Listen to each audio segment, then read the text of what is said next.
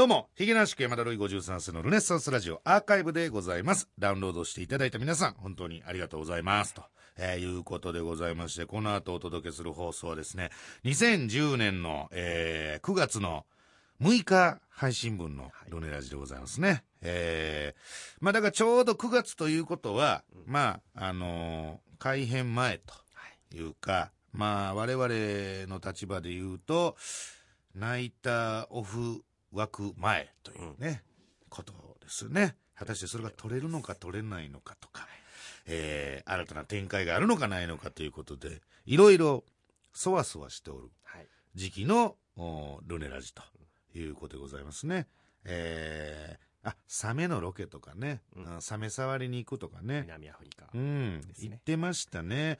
えーこれに関してはもう全然あのトピックスとしても忘れてるんですけど、ハンニャカナダがモデルと付き合っているという話があって、ため息混じりで我が家が妬んでおったと。うんそしてまあ今のね、えーうちの嫁ですよね。はい今の嫁ともう、もう追い込まれて結婚するしかないんだと。という発言が。発言があったと。いうようなことですか。えーまあ聞いていただければわかると思いますけども。まあでもこの辺はそのサメのロケ行ってるから、うん充実してるんじゃないですか。まあ充実はしてないかな。いやいや正直、サメ触りに行くのにこんだけスケジュール取るっていうぐらい、あの日数行ってたから、オンエア尺との兼ね合い考えたら、すごいコストパフォーマンス悪いロケだったなっていう印象だけ残ってますけどもね。舐められてんだな、俺って思いましたね。スケジュールが。スケジュールたっぷりあるんやろと。だいたい海外ロケの話来たら、俺、舐められてるなって思いますから。えーそんな舐められてるヒゲ男爵をぜひお楽しみくださいということで、それではどうぞ。文化放送ヒゲ男爵山田るい53世のルネッサンスラジオ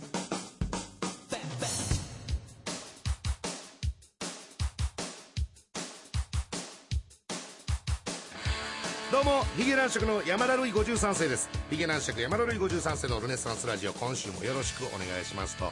いうことでとうとう9月に入りましたね。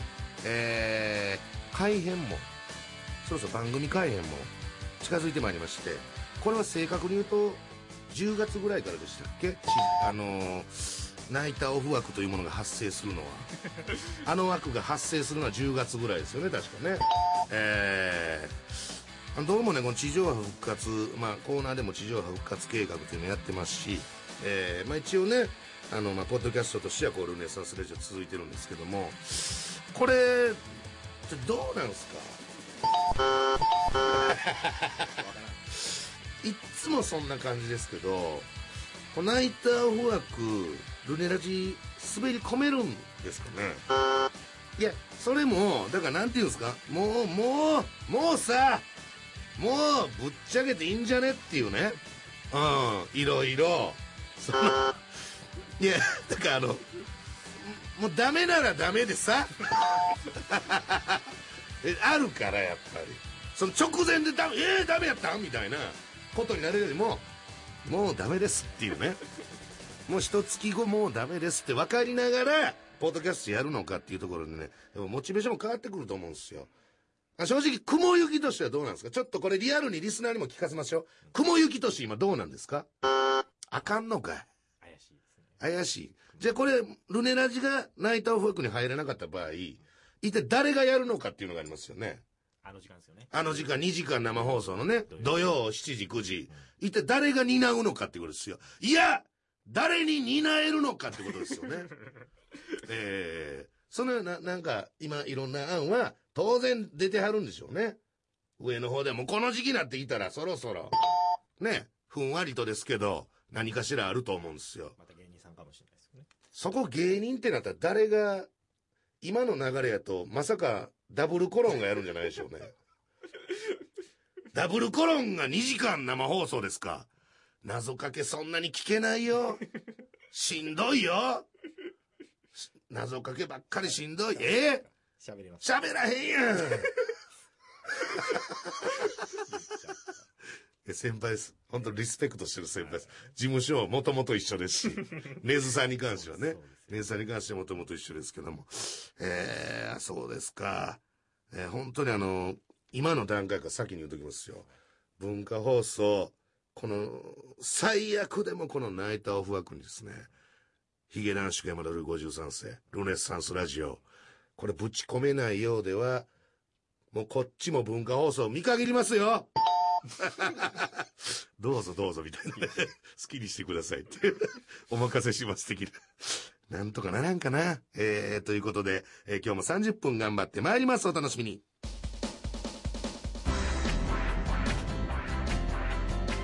ラジオと言うてるのに、ポッドキャストでしか聞かれへんやないかい。ヒゲ男爵山田るい53世のルネッサンスラジオ。さあ、ということでフリートークのコーナーでございますけども、メールいただいております。えー、良い子部見ましたっていうね。えー、あれ関西ローカルでしょ。で、関西の方、ああ、なんですね。大阪の方だ。えー、ラジオネーム、ふにむにからいただきました。ひげちゃん、宇野先生、加藤先生。こんばんは。俺も先生にせえや。関西在住のものです。先日の良い子部見ました。ひげ島三郎のくだりが、あのひげ男爵の新キャラ。えー演歌コント、ひげ島三郎のくだりが、まさかまさかの、3回も流されてましたよと。嘘でしょ？すごいですね。だって一回ね、これ言うたかもしれませんけど、あのー竹山さんとかと一緒に行った、あの、昼、夕、夕方帯かな？昼帯か夕方帯ぐらいの、あのなんかお試しかのスピンオフみたいなやつで行った時に、初めてガンガンヒゲ島三郎やったんですよ。もうガンガンやったんですけど、もう18回ぐらいやってますよ。全部切られてましたからね。憎しみとしか思えない。我が輩を煮込んでいるとしか思えない切り方。スパンスパンスパンもう何にもしてないことになってましたけど、それが良いこぶさんでは、まさかの3回も、よっぽど他に使いどころがなかったのかっていう。えー残念ながら私服でしたので、そうですね、私服で出てました。やや受けぐらいでしたが、次回は着替えて出演なさるとのことで、本当に楽しみにしておりますと。また、ドンワンマネージャー大関さんが出演したり、エルシャラカーニの山本史郎さんが約15秒間出演したり。だから多分あの、ほぼ映ってただけというね。あの、一応我々がよい子さんを案内する途中に立ってたっていう感じです。ルネラジリスナー的には、盛りだくさんの見逃せない内容になっておりました、えー頭脳線が二重にあるという島田秀平さんのお話に、僕には、あ、これ、四郎さんですね。四郎さん、頭脳線が二重にあると言われた。前も言うてましたっけ？えー島田秀平さんのお話に、僕には、右脳と左脳の二つありますという、四郎さんの渾身のボケが、微妙に滑っていたのが、やや寂しい感じでしたということでございますね。えーいや、ありがたいじゃないですか。えー関西ローカルの番組も、関西、だから関西ローカルの番組チェックしていただいている方がいるというよりも、関西にもやはりルネラジが、えー浸透しているとまあ ポッドキャストですかいうことですよね。えーそれはそういうことです。全国にこのルネラジの輪がね、今広がっている中、文化放送さん、えー改編、どういつするんでしょうか。あもうそろそろさ、良くない？なんか、どうします ?10 月以降。10月以降ではどうすんの？だって、これ正直にじゃあね、例えば最悪のシミュレーションしましょうよ。ね？ナイターオフ枠なしですよ。で、かといって他のなんかどっかの30分とかね、えーそういう番組も入れなかった場合、どうすんの？お手上げだよ、加藤さんお手上げになっちゃったよ。いや、だから、そ、そういう場合、また、ポッドキャストは続けんのってことですよ。まあ続けようと思ったら、まあね、ノーギャラですしね。まあその、うの、うの T のスケジュール、加藤さんのスケジュールと、まあね、いただけるんであれば、まあ、勝手にしろ。勝手、勝手にやることは、もうこ今日みたいにね、ギリレ的にコソコソっと取ることは、もうできるんでしょうけど、それがね、やっぱりちょっと不安なんですよね。うん。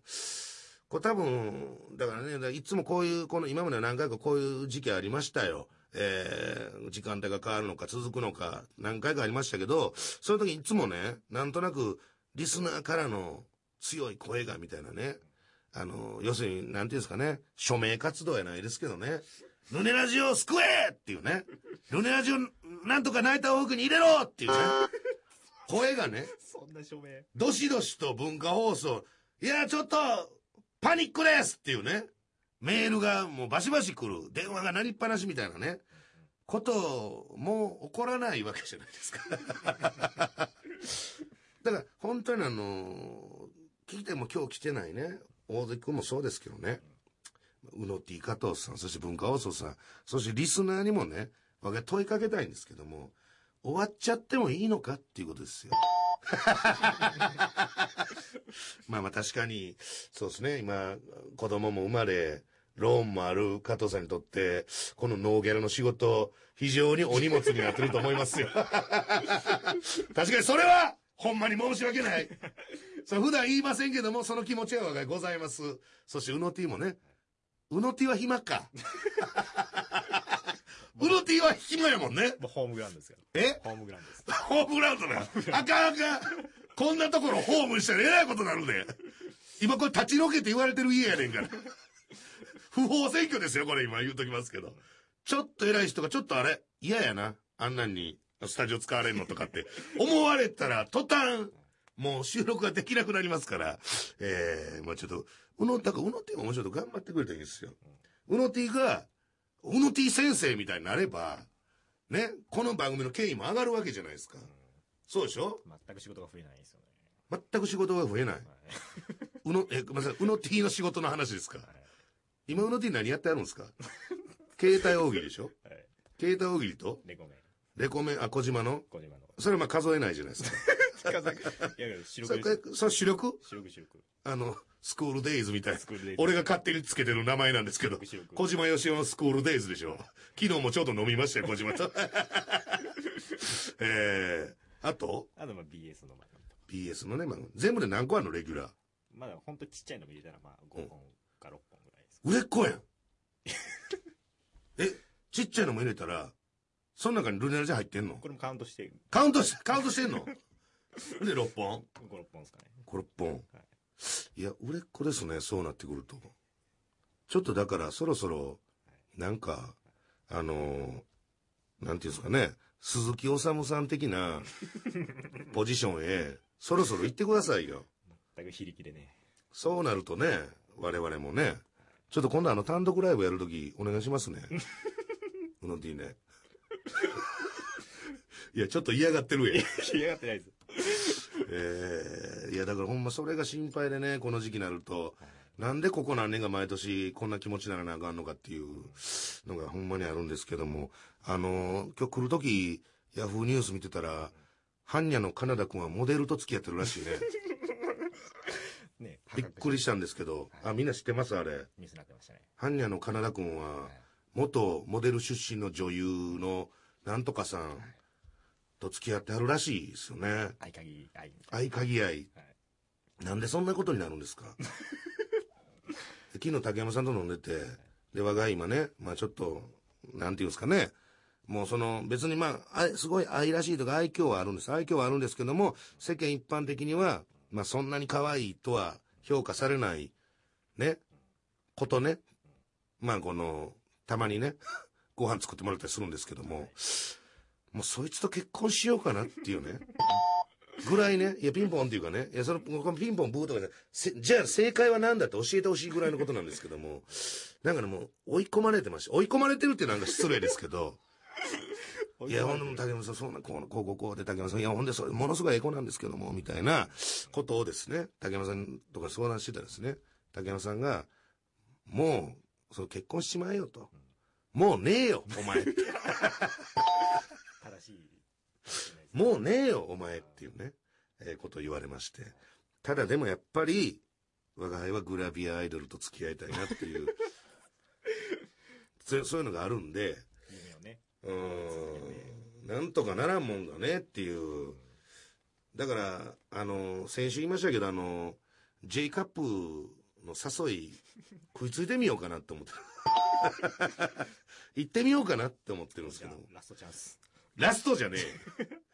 もう言っとくけど、うの T がグラビアアイドルと付き合うより、俺が付き合う方が率は絶対高いはずやから。いや、ええそこも否定されんの？いやいや、絶対俺の方が。いやいやいやいやいや。俺言うとくけど、男としてうの T に負けてると思ったこと一回もないからね。一回たりともないからね。俺はそこでは見下してるからね。いや、そ出してない、普段出してないけど、それ、あの、お仕事させてもらう仲間やし、あのね、長い付き合いですから、出してないですけど、ほんまは見下してるよ。ええそれは。目の前の人に僕、うんまあ見下されてるはっきり言いますけど、それは見下されてます。今見下されながら、ずずーっと上から目線で喋ってます。見下されながら2円やってる。だからメール渡すときも、うの T はこう平行にメールを移動させてると思ってますけど、俺は下から突き出てると思ってますからね。ええそれは本当に申し訳ないです。ええそんなんどうでもいいんですよ。ええちょっとだけあのアフリカの話のね、はい。まあ残りというか、これもう憤慨というか、こんなね、だからもう最近その自分がどう思われてるかとか、ちょっとヒゲ男爵が雑な扱われ方してるということに非常に敏感になってる我が輩なんですけども、そう南アフリカってやっぱ、先週も言いましたけど、31時間飛行機乗るわけですよ。んで、一回シンガポールまで行って、シンガポールでちょっとトランジットが9時間ぐらいあって、シンガポールから今度みな、あの、ヨハネスブルグ行って、ヨハネスブルグからケープタウンっていうね。で、これ数字で言うと、えー、まあ、全部込みで31時間なんですけど、まず、成田からシンガポールが7時間ですわ。で、そこで9時間トランジットして、で、そっからヨハネスブルグまでが11時間ぐらいです。で、ヨハネスブルグからケープタウンが2時間なんです。ね。で、全部なんじゃらかんじゃらで31時間なんですけど、非常にその税関の関係とかいろいろありまして、複雑でしょで、若いも電波少年とかで、なんかまあハワイやアメリカやね、タイやカンボジアで行ったことありますけど、まあまあまあ、そん、ちょっとこんだけの複雑な感じ長旅初めてなわけです。で、井口くんは仕事で海外行くのほんで初めてなんですよね。最初ね、二人で行ってくれって言われたんですよ。スタッフさんはちょっとロケハンとかまあ、セッティングとかがあるから、俺ら一日前に行って、えーまあそれも言うても音声さんとカメラさんとディレクターさんですけどね。えー、三人が先行って、我々タレントさん、すみません申し訳ないんですけど、二人で来てくださいってなってたんですけど、で、我々もまあまあもう35の大人ですから、あ、全然いいですよって言ってたんですけど、最終的になんか向こうの方が気使ってくれてね、一人つけますと。あの、南アフリカまで一人つけますんで、スタッフ言って、安心してください、言って、ありがとうございます、言って朝成田バー行って、ほじゃ AD のね、伊藤君いう、26歳です。伊藤君いうのがね、いてね、あ、すいません、よろしくお願いします、って。えー、ほんで、さあ南アフリカに向かおうかっていう時に、ファッて伊藤君の方を見たら、がっつり地球の歩き方読んでるんです。地球の歩き方、南アフリカって書いたやつを、がっつり熟読してて。ちょっと待って、伊藤君海外はすいません、初めてですって言って。その AD 伊藤君、一回も俺より前歩いてないですからね。南アフリカ着くまで、一回も俺より前歩いてないです。全然もう、ぜもうこの読みながらやから分からへんし、でもそんなやつつけられても、もう、こっちもどうしようもないやん。だもう、ほんまその伊藤君っていうのがもう、その初めてでっていうのもあるんでしょうけど、まあね、舐められるんすよね。あの外人に。だからなんか南アフリカ着いたその時点でなんかわけのわからんおっさんに荷物持ったるわーって持ってもらって100メートルぐらい移動して30ドル取られた人か。でも典型的なダメ日本人ですよど。んどん取られちゃう。もうほんまあの、なんかね、帽子にメガネにカメラぶら下げてるみたいな、典型的なダメ日本人のお手本ですよ。荷物100メートル持ってもらってさ、30ドル、えー、30ドルですかって、は、払って。で、なんかしら俺ら何もしてもらってないのに横におったから、お前も30ドル出せ、みたいになって。で、まあまあでも俺はそういう修羅場慣れてる方だから、30ドル？はぁっていう感じで言って、え、結局1ドル払ったんですけど。なんかね、なんか、もうその、ヒゲ男爵だからいいだろうみたいな。だから一番弱い戦力当てがわれたと思うんですよ。我々。何人かいるそうそうそう。いろいろ多分ね、敏腕 AD さんが他にもいたと思うんですよ。他に全部で4人おって、敏腕は3人は他のタレントさん、まああの、アンガールズとかペナルティさんとかね、そっちいたと思うんですけど、一番鈍腕が来たっていうね。えー、だからなんか帰帰ってきてからの税関でも、そう、こん、そんなことあんねやっていうか、そ、あ、その世界もあんのねっていうね。帰ってきた日本の税関のところで、若いさん、まあ荷物多いですから、こうガラガラね、ガラガラ持って行ってたんですけど、あの、その、まあ、帰りも伊藤君と樋口君と若いの子3人で帰ってきてたんですけど、伊藤君と樋口君は帰りの税関もう素通り、素通り中が、はい大丈夫です、パパパパってもうすぐ終わってすぐ出れたんですよ。で、我が輩のそのガラガラだけ、すいません、ちょっといいですか？って言われて、で、開けてくださいって言われて、ええー、言って。前の二人あんな素通りやったんで、まあ、いいですか？開けてください。女の取り調べ感がなんかなんですけど。で、もうね、もう後ろにも日本人バーって並んでてね。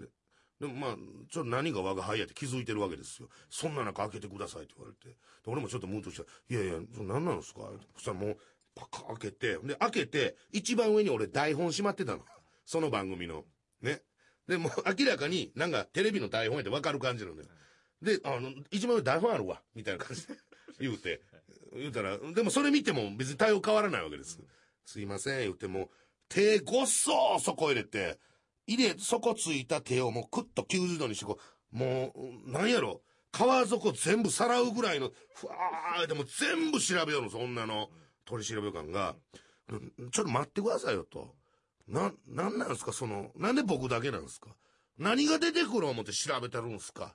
ぐらいの感じで言ったら、すいません、あの、今ですね、このタイプのキャリーバッグが、あの、麻薬密売人の中で非常に流行ってまして、このメーカーのこのタイプのものがですね、麻薬密売人の中で非常に流行っておりまして、流行ってる。これは調べろっていうマニュアルがあるんです、つって。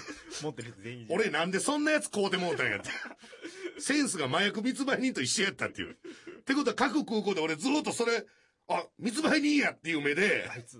ああいつ、あのタイプのバッグってことはっていう、思われてたんかなっていう憤りもありますよね。えー、ただ南アフリカってちょっと面白いのよ。南アフリカって、その、ね、まあまあ、ちょっと非常に、多分世界一危険な街みたいに言われてて。ワールドカップの前とか、そうそうそうそう。で、まあ行ったらね、やっぱそのワールドカップ終わった後やから、祭りの後感がすごくてね。あ、終わったんだなっていう感じ、空港の感じとか、いや、ほんま暗いの言うたら悪いけど、えー、ほんでまあ、そそのなんか、空港でね、犬がね、な、何かこう犬連れてる人バーって言って、あ、いわゆるね、麻薬犬やみたいな思ってたんですよ。ほんで、うわ、やっぱり緊張感みなぎる街やな、デンジャラスシティや、みたいな思って、で、そっからケープタウン行って、ロケの現場までバーって行って、で、なんとなし、その、コーディネーターさんといろいろ話してたら、どうもね、その南アフリカでは、その、中国人マフィアが暗躍してて、なんかね、その海にね、めっちゃ太い昆布いっぱい生えてあるんですよ。で、その昆布を、バーって集めてトラックに積んで、どっか運んでるから、あれは何？このコマ食べれんの何してんの？って聞いたら、あれは、アワビをね、アワビを養殖するための昆布を集めてるんです。え南アフリカのこの沿岸では、アワビの養殖が盛んなんです。あ、アワビとか、南アフリカでもそんなしてるんや。まあ輸出したりとかしてるんですけど、いう話をしてる中で、実はね、いやでもね、実はね、と、最近その中国人マフィアが暗躍しまして、アワビの密漁がね、もうすごいと。激しいと。もうその夜中に、不法に出港して、その、まだちっちゃいアワビとかを、ブワーかき集めて、ほんで、空港の近くの倉庫に保管して、ね、なんかそこでなんか施設があって育てながらみたいなことならしいんですけど、それを、もう不法取引で海外に輸出してるんですよ。中国人マフィアが、って。大変なんですよって。あ、そうなんや。でも麻薬とかもあれなんでしょ？なんか空港に犬とかいっぱいいましたよ。違うんです。あれは麻薬犬じゃなくて、アワビ犬なんですって。アワビ犬？何そのエロティックな響きって思いながら。いやだからもう向こうでは麻薬とかよりも、アワビの不法輸出を食い止めるために犬が飼われてるっていう、非常に豆、豆知識でしょ、これ。面白いでしょ？えー、ということで、以上、貴族のフリートークのコーナーでした。我が輩もスタッフもギャラは全員ゼロやけど全世界で聴けるヒゲ男爵山田るい53世のルネッサンスラジオ河合純のコーナーえー、今ルネラジスタッフが一押しのコーナーでございますえー、まおみちゃん、まにちゃんに続き、新しくターゲットになったちゃんは、今芸人界で一番ホットなあいつ、熱愛発覚で話題になっている、河合ちゃんです。ワイジャンのとっておきの爆笑ギャグ。惚れてまうやろを語尾につけて、あなたが好きなもの、惚れてしまったものを送ってきてくださいという、えー、全く我が輩がやる意味がない。なんで人のギャグをこんなにやらなければならないのかという、えー、ラジオネームミミズぐちゅぐちゅからいただきました。パワースポットには、パワースポットには行くのに、先祖の墓には行かない女。惚れてまうやろって言う どうなんですか？そんな女がいるんですか？そもそも。えー、しかも逆に言うたら、先祖の墓に行く女やから惚れるっていうね。その方程式も我が家の中にはないですからねえー、まあ、パワースポット流行ってますからね。うん。俺もなんかパワースポット紹介とかできるようにしようかな。今更俺の中で今戦略として3つあるんです。パワースポット紹介できる。ね。あと、霊が見える。あと UFO を見たっていうね。この3つの中のどれかを急に言い出せば、多少その金の仕事が来るんじゃないかっていう。ただちょっと芸人としてはなんか嫌な感じになりますけどね、正直ね。えー、ラジオネームミミズぐちぐちゅ、えー、またいただきました。いい意味で、いい意味で、全く中身のない話しかしない、中山秀ちゃん。惚れてまうやろいや、だから、いい意味でってつけたら山田さんも読みやすいやろな、みたいなね。うん。その完全に間違ったフォローですから。あと、あの、ヒデさんは非常に中身の濃い話をされます。常に。常にですよ。常にえー、でもさ、あんだけ帯でレギュラーやってる人がさ、逆に言うたらよ、そんな毎日濃い話したら、多分3日ぐらいで終わると思うのよ。いや中身がないってことですかいや、だからそれは聞いてる人もそんなにね、あの詰め込まれてもっていうところを気遣ってあるんですよ。毎日やる、毎日やるああいうお昼の番組とかの場合は、この感じがベストっていうね、ちゃんと戦略というか計算づくですよ。やっぱり尊敬します。えー、目黒区からいただきました。お、ラジオネーム昭和の窓辺。これ昭和の窓辺っていうのを読むときに俺いちいち、おとか来たとか言うのも、なんか、窓辺さんを増長させてる感じがして、最近ちょっと控えようともさらっと読んだろうと思ってるんですけど、目黒から出てきました。ラジオネーム昭和の窓辺。テレビチャンピオン、小学生料理名人決戦で、将来の夢は、母と立ち飲み屋をやることですと、のたまわった3年生女子、惚れてまうやろってね、えーいましたね。あかねちゃんね。うん。あれね、まあ、そのオンエアでは流れてないとこでね、結構、やっぱ面白かったんですけどね。うん、いろいろ。なんかあの、決勝に残ったあの、4年生の方のね、コウスケくんかな。うん、4年生の男の子が、なんかエビフライみたいなの作った時にね、えー、なんとなくこれは誰に食べさせたいですかって言ったら、あの、お子様に食べてほしいですってお前もお子様やろみたいなくだりとか、意外とね、意外といいとこ引き出してるんですよ、我が輩。いや、ほんまに、端々にそういうのいっぱいあったんですけど、ちょっと時間の関係上、2時間というボリュームに収まりきらなかった。あと、ま、小学生の包丁さばきとか見せたかったということで、ま、カットされてるんやと思うんですけど、えー、残念ですよね、本当にね。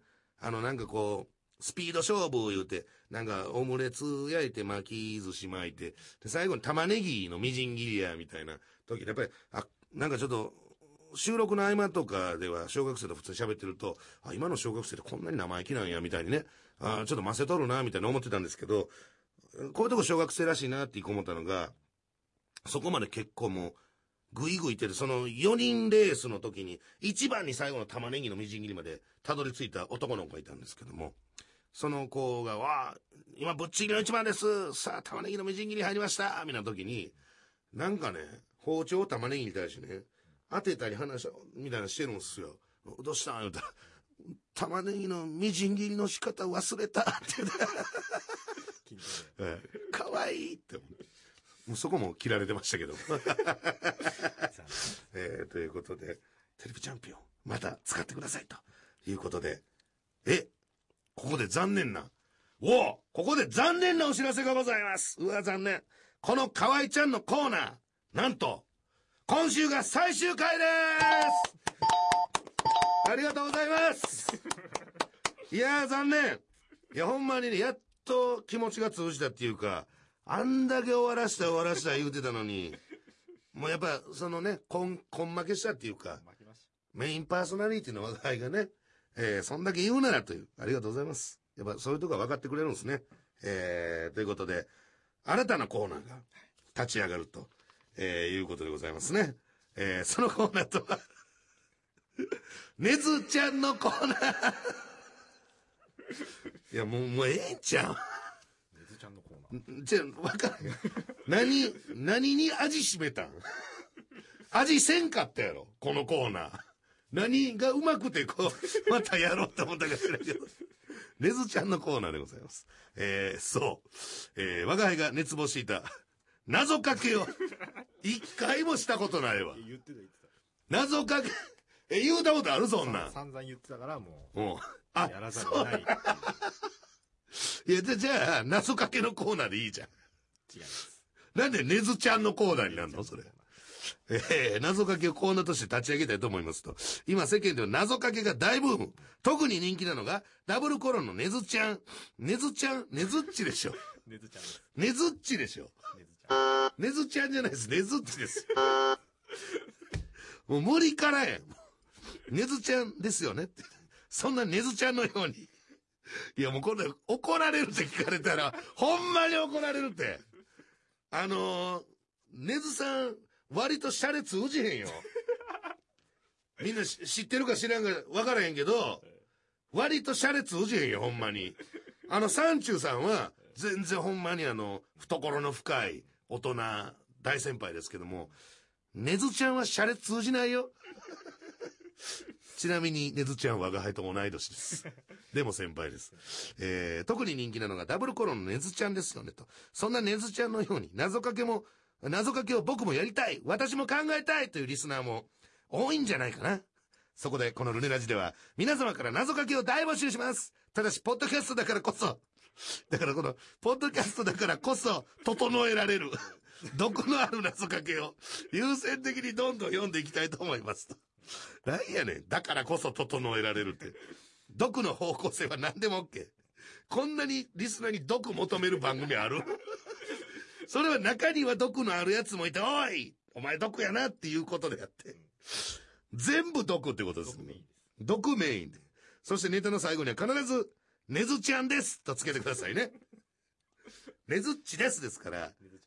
えーほんまもう、俺、河合ちゃんの場合は、最悪後輩やから、ね。でも、ごめんな、言って。まあ、事前になんとか言えたし。それ良かったんですけど。ねずちゃんに関してはさ、ちょっとね、うーん。え？向こうさん何しに来てるんですか？いろんな番組ね、ゲストとか。お昼の番だからね、ほんとね、俺それ、ね、ねずちゃんに言いたいんですけどね、ねずちゃんにというかね、あれなんですけど、もう文化放送もね、そういう呼び方するでしょ？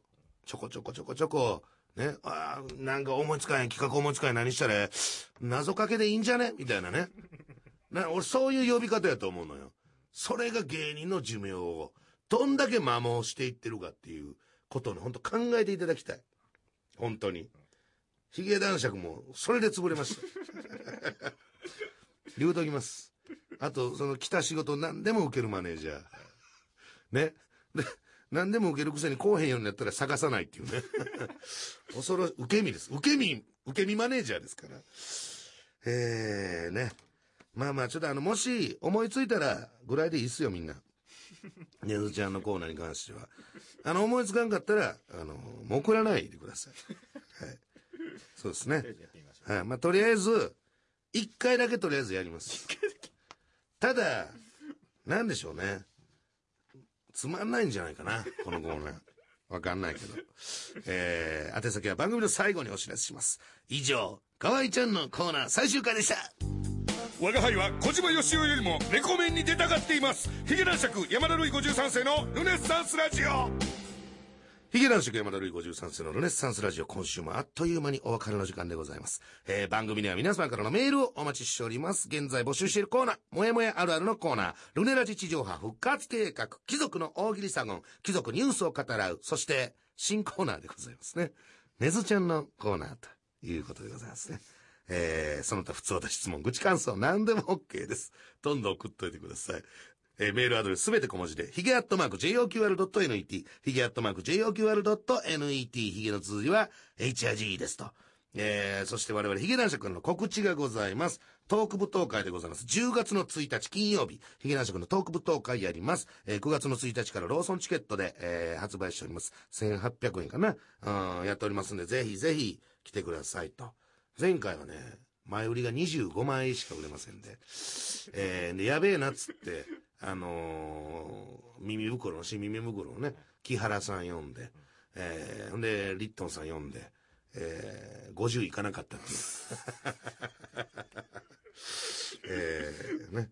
まだちょっとね、あのーみんなのツボが分かってない感じで今、回お客さん呼びましょう。はい今回は、えー呼びます。えー、15回目でございますからね。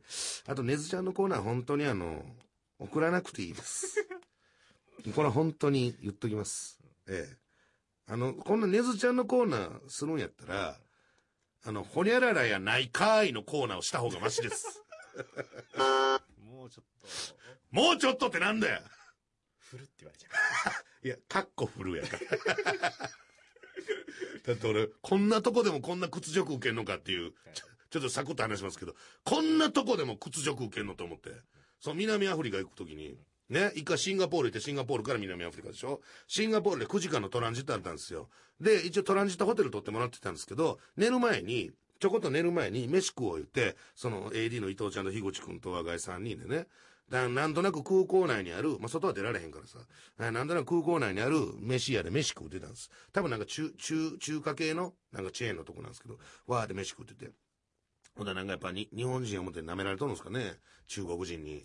なんかもう、店のおばはんのタイもね、ほんまあの、赤木春江みたいな人が店員で、うわ、ほん、ほんまの行楽や、みたいな。本場の行楽や、みたいに言いながら。で、なんか、メニューも全部そのね、向こうの言葉じゃ分からへんし、で、なんとなく、はい、みたいな、はい、みたいな感じで出されて、嫌やなって言ってたら、そこにね、明らかに日本人のティーネイジャーの集団10人ぐらいが横通ったんです。学生服で。シンガポールでと思って。そしたら、その中の女の子一人が、あれ？ルネッサンスじゃね？みたいな。あれヒゲ男爵、嘘あれヒゲ男爵だよみたいな。う。こんなところに。こんなとこ、ええみたいな。ええバレてもうた、バレてもうた、みたいな。で、それはいいんですけど、その口々に、わ、ヒゲ男爵がルネッサンスやっていう中に、テンション上がって、複雑なんです。複雑なんですけど、そいつらのテンションは上がってるんです。明らかに。我が輩を発見して、明らかにテンション上がったら嬉しいっていう気持ちなんですけど、その出てきた言葉が、うわ、ヒゲ男爵だ、超懐かしいみたいな。なんやねん、それ。いや、ヨシンバ懐かしいとしても、超懐かしくはないでしょっていう。久しぶり。でもその、お前らは久しぶりに見たかも。もう言うとくよ。言うとくよ、俺は。俺はテレビに出てます月に何回かは出てますそれはあなた方が売れてる、売れてないの、ハードルが、俺のハードルと違うだけです。俺はほんまにあの、ね、あの、隣の部屋ぐらいの、敷居ぐらいのハードルしか設定しませんから。えー、いや、ほんで、その、うわあの、わあ写真撮ってくださいってなって、まあまあ前でみんな写真撮ってたんですよ。そしたらその、その様を見てた中国の赤木春江が、明らかにそれを見る前と態度変えて、おうっつって、おお何、テレビスターみたいな。テレビスターみたいな感じで言うてきて、なんやねん、なんやねん、お前。まあ確かにこのパニック見たら、もうそうなってまうわなと思いながら。それで最後に、やっぱり樋口君ってオーラないんやなと思ったのが、その中国の赤木春江が、Oh, one TV star and two manager って言うた。というわけで今週はこの辺でそれでは皆さん来週までさようなら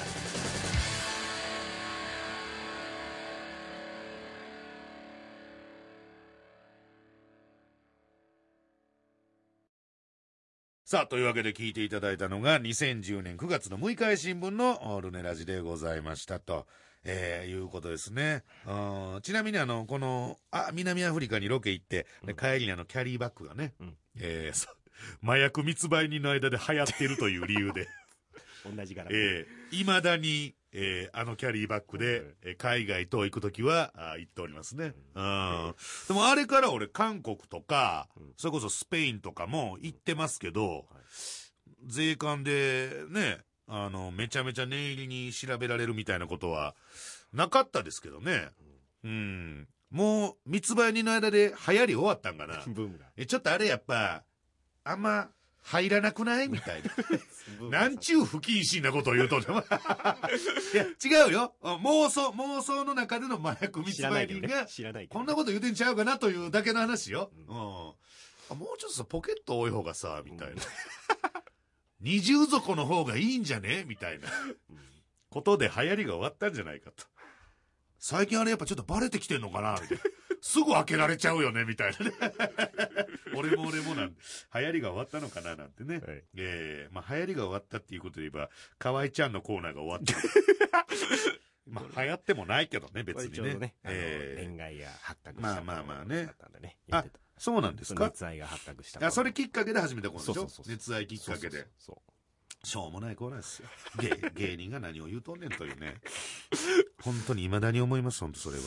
えー、そして、悪魔のネズちゃんのコーナー。えーちゃんのコーナーね。本当さ、なんか、ダブルコロンさんってさ、うん結局売れたの売れてないの？いや、売れたでしょ。なんか本当なんか、あんまりだったよね。今も売れてますよ。